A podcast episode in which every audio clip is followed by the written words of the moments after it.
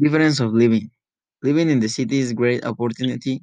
Total things mean that you can get ahead and you can succeed more quickly than if you living in rural area. In addition to the fact the house in the city are more modern and uh, is much te- technology. That is, you can depending on yourself.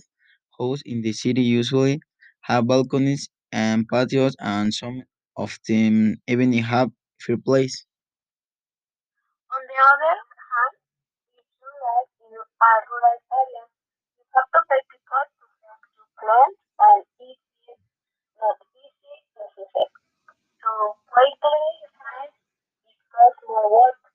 People in rural areas are usually of a material and some have